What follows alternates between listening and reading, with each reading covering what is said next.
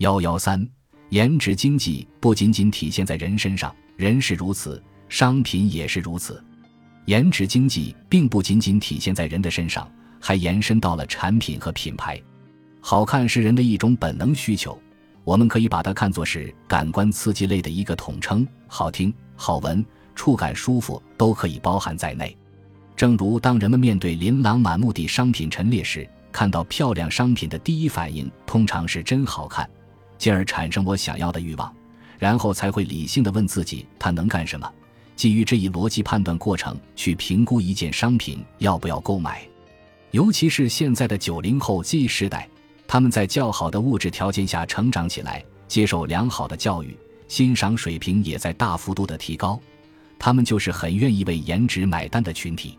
在这样的大背景之下，一大批高颜值、有特色也不乏口碑的网红品牌迅速成长起来，比如有一款故宫胶带。各种烫金、仙鹤、水墨图案美不胜收，成了淘宝爆款。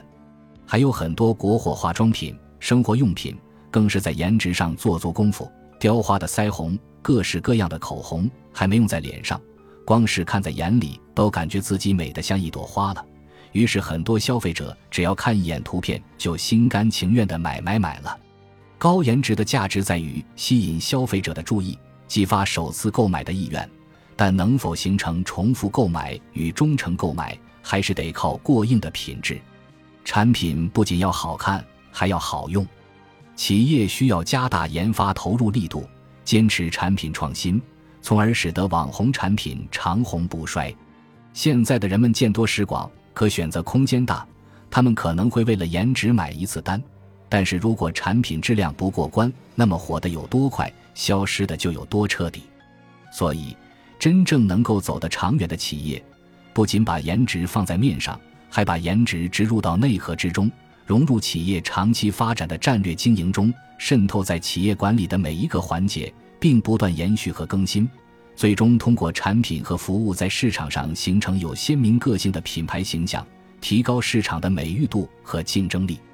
颜值高固然好，但只有具备独有的颜值韵味，才能赢得广大用户的认可。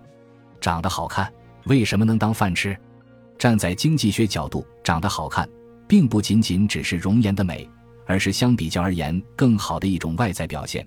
它可以是更时尚的服装、更绚烂的舞台、更精彩的演讲，也可以是在工作汇报时更炫酷的 PPT。这一切其实都代表了更美好的外在。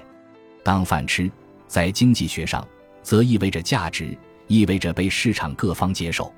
长得好看能当饭吃，也就是说，人们除了关注一个人、一个事物的内在价值，也关注其表现出来的外在价值，两者相结合，才是对美的完整理解。所以，回到你问的这个问题，看脸是肤浅吗？恰恰相反，美是最深邃的东西，它不过顺应了这个时代。但是，这不代表实力不重要。美貌是天生的，也许我们不能改变先天的不足。但好在一世的颜值，追本溯源还需要绳锯木断般的细磨积攒。优雅的谈吐、独特的品味，都可以一点点地增加你的颜值。比如，众多女生喜欢在小红书上看时尚达人的服装搭配，并愿意为他们的原创服装品牌买单。这不也正是通过提升时尚感来为自己的容颜加分的途径吗？韶华荏苒。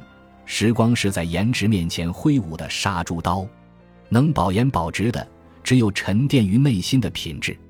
我们可以用意志力、恒心和耐心来管理身体，用能力和金钱投资美丽，用善良、平和的微笑对待别人，用自信、笃定的态度对待事业。没有怨气和愤懑挂在脸上，便有春风沐浴相伴。颜值的不足。我们还可以用后天的保养及人品来支撑，正如那句话所说：“始于颜值，陷于才华，忠于人品。”